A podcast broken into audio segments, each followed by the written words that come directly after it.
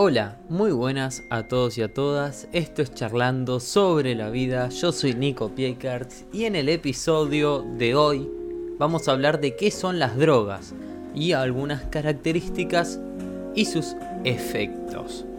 El término drogas es muy utilizado porque esta clase de sustancias es una realidad ante la cual es difícil permanecer totalmente ignorante. Sin embargo, no todo el mundo sabe exactamente qué es una droga y cuáles son las implicaciones de la existencia de estos productos.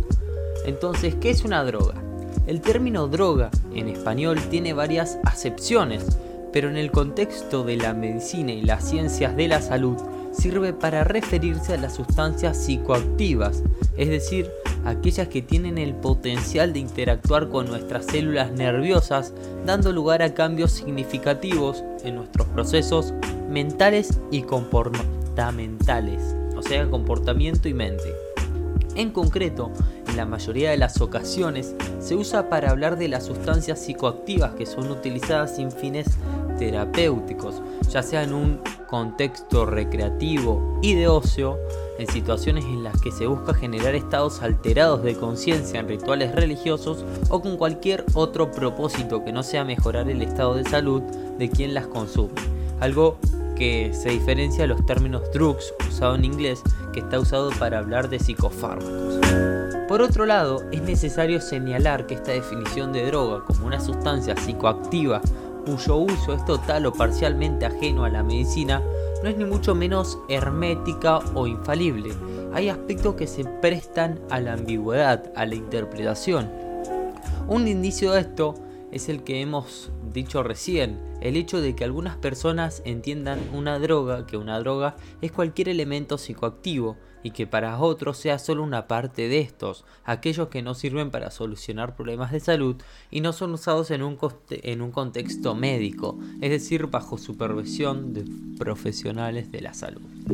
Y hay y es que también hay psicofármacos que son utilizados en tratamientos para pacientes y que a la vez son una droga ilegal en un contexto recreativo, como ocurre con la codeína. Y también es cierto que no existe una línea clara de separación acerca de lo que sirve para mejorar la salud y lo que sirve simplemente para potenciar el bienestar de una persona en un momento determinado. A fin de cuentas, muchos psicofármacos son utilizados a veces únicamente para paliar los síntomas de enfermedades, es decir, para rebajar una cierta forma de malestar. Pero más allá de los debates terminológicos y conceptuales, no se puede negar que hay una gran cantidad de sustancias que son consideradas drogas que tienen un enorme potencial dañino para la salud, tanto más allá de construir problemas para los individuos que las consumen, así también como problemas sociales. Por ejemplo, el consumo del alcohol está muy ligado a la gran mortalidad que existe debido a accidentes de tránsito de tráfico, así como muchas drogas en general, incluido el etanol, proporcionan la aparición de violencia doméstica, la aparición de otras enfermedades, algunas de ellas contagiosas como el SIDA, e incluso la aparición de formas de adicción que se dan de nuestra forma paralela a nuestra persona, básicamente. Es por esto que es muy importante prevenir el consumo de drogas con potencial dañino, como saber detectar a tiempo los primeros indicios de que ese consumo de una droga está afectando a la persona y pasa más allá de los fines recreativos o sociales, no solo mediante síntomas físicos estructurales en el cuerpo humano, sino fundamentalmente a través de los síntomas psicológicos que se van dando antes. ¿Cuáles son los efectos de estas sustancias? Como la definición de droga es muy amplia, no existe una serie de efectos emocionales, cognitivos, fisiológicos y comportamentales que sea común a todo este grupo de sustancias. Sin embargo, lo más habitual es que produzcan cambios en el estado de ánimo o en el estado de conciencia y en algunos casos poder dar lugar a pensamientos de tipo delirante o incluso alucinaciones.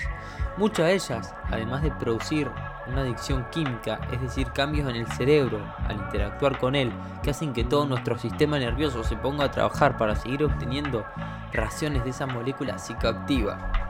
Pero ¿son todas las drogas adictivas? Te podemos preguntar.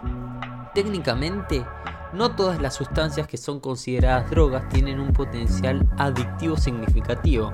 Un ejemplo de esto lo encontramos en la psilocibina, alcaloide presente en lo que solemos conocer como hongos alucinógenos o en la cafeína. El consumo de bebidas que contienen esta última sustancia puede generar una cierta dependencia, pero no al nivel de modificación cerebral que se da con muchas drogas duras y con psicofármacos, sino más bien debido a su sabor y al hábito de beber en determinados contextos. Sin embargo, a la vez que es bueno saber que hay una cosa que se llama droga, que no equivale, no es droga igual adicción. Tampoco hay que olvidar que existen adicciones sin necesidad de consumir drogas, tal y como ocurre por ejemplo con el juego patológico, que se dan quienes se vuelven adictos a ciertos juegos de azar en los que hay apuestas involucradas. ¿Hasta qué punto es habitual el consumo de drogas? El uso y desarrollo de drogas es una realidad que ha existido desde los inicios de la humanidad, hasta el punto de que ya se daban las tribus nómadas antes de la aparición de los primeros asentamientos y poblados poblados que existieron en la Tierra básicamente. Es por esto que no sorprende el grado de influencia que estos productos tienen en las sociedades de prácticamente todo el mundo y lo masificado que está su consumo. De hecho, la economía ligada a la compraventa de drogas rivaliza con el poder de los estados y escapa del control. E incluso en el caso de las drogas legales como las bebidas alcohólicas, su uso ha estado y está tan normalizado que su estatus legal no depende de su potencial danino, sino de los problemas prácticos que tendría para cualquier país su ilegalización.